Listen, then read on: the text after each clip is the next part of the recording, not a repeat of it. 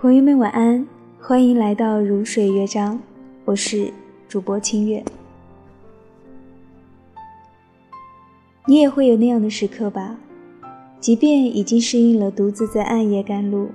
适应了大声呼喊的时候只能听见自己的回音，但也会有那么一些瞬间，你急需有人抓住你的手腕，有人可以走进你一直没有反锁的心房里。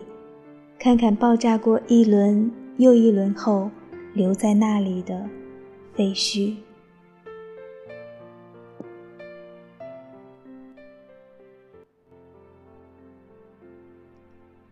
固然，我们都明白无法自救的部分，他人更难以拯救，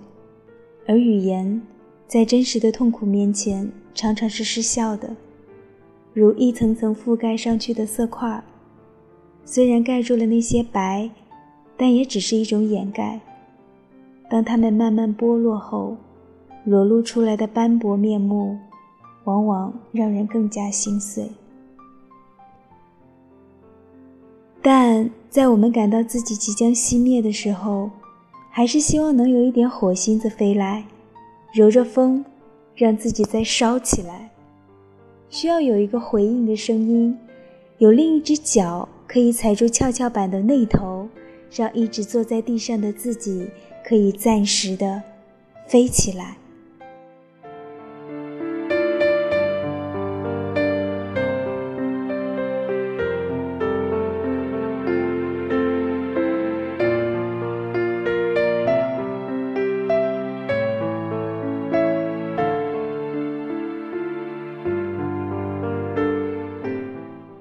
即便是唐突的在聊天框发出两个字“在吗”，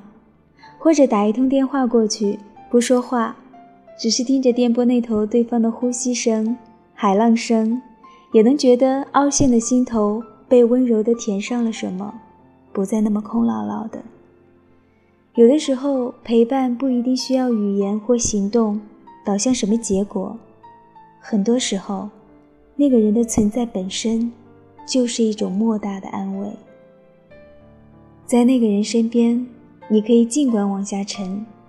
而他会默默帮你牵住那条系在腰间的安全绳，当你需要喘息的时候，拉你浮上海面。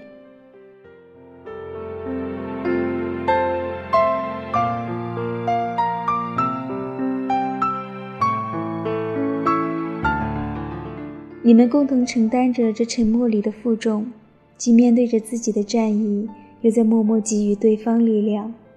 虽然彼此无言，心却衔扣得更紧，像钥匙找到了他的锁眼，一起站在门后听外面的暴风雨声。也许你们无法帮彼此打赢这场战役，但会陪着对方一直站在失败的废墟里。而那些用力燃烧的样子，都已经在彼此的眼里，比语言更加坚固。